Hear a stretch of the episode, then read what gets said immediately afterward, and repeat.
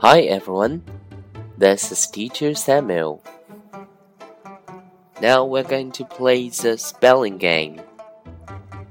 We'll spell the consonant R T B M P S H N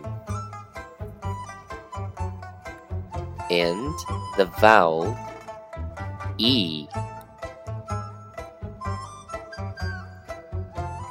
Er, e, er, e, re, red. T, e, t, e, te, teddy bear.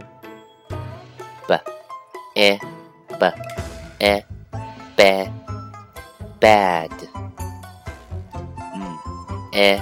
M e. Me. Mary. P. E. P. E. Pe. Pet. S. E. S. E. Se. Set. H. E. H. E helicopter. Mm, eh, mm, eh, ne, net. 那么我们今天呢，练习了辅音字母 R、T、B、M、P、S、H、N。 以及元音字母 e 的拼读练习。那小朋友们在家的时候呢，要多多的练习哦。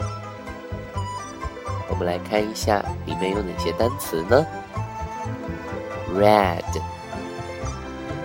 teddy bear, bad, Mary, pet. Set helicopter net